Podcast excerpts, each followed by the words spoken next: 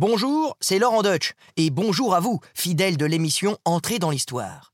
Dès vendredi, en avant-première pour vous, je vous emmènerai sur les traces de l'homme qui a déclaré un jour On ne va jamais aussi loin que lorsqu'on ne sait pas où on va. Oui, il s'agit de Christophe Colomb, un grand navigateur, mais aussi un piètre administrateur, car les plus grandes difficultés, Christophe Colomb ne les a pas rencontrées sur les flots scintillants, mais bel et bien sur la terre ferme, au milieu des hommes. Et dans cet épisode, on va aussi parler de ce navigateur génois, doté d'une volonté de fer et poussé par des vents favorables, lui qui a découvert une terre inconnue, que dis-je, un continent.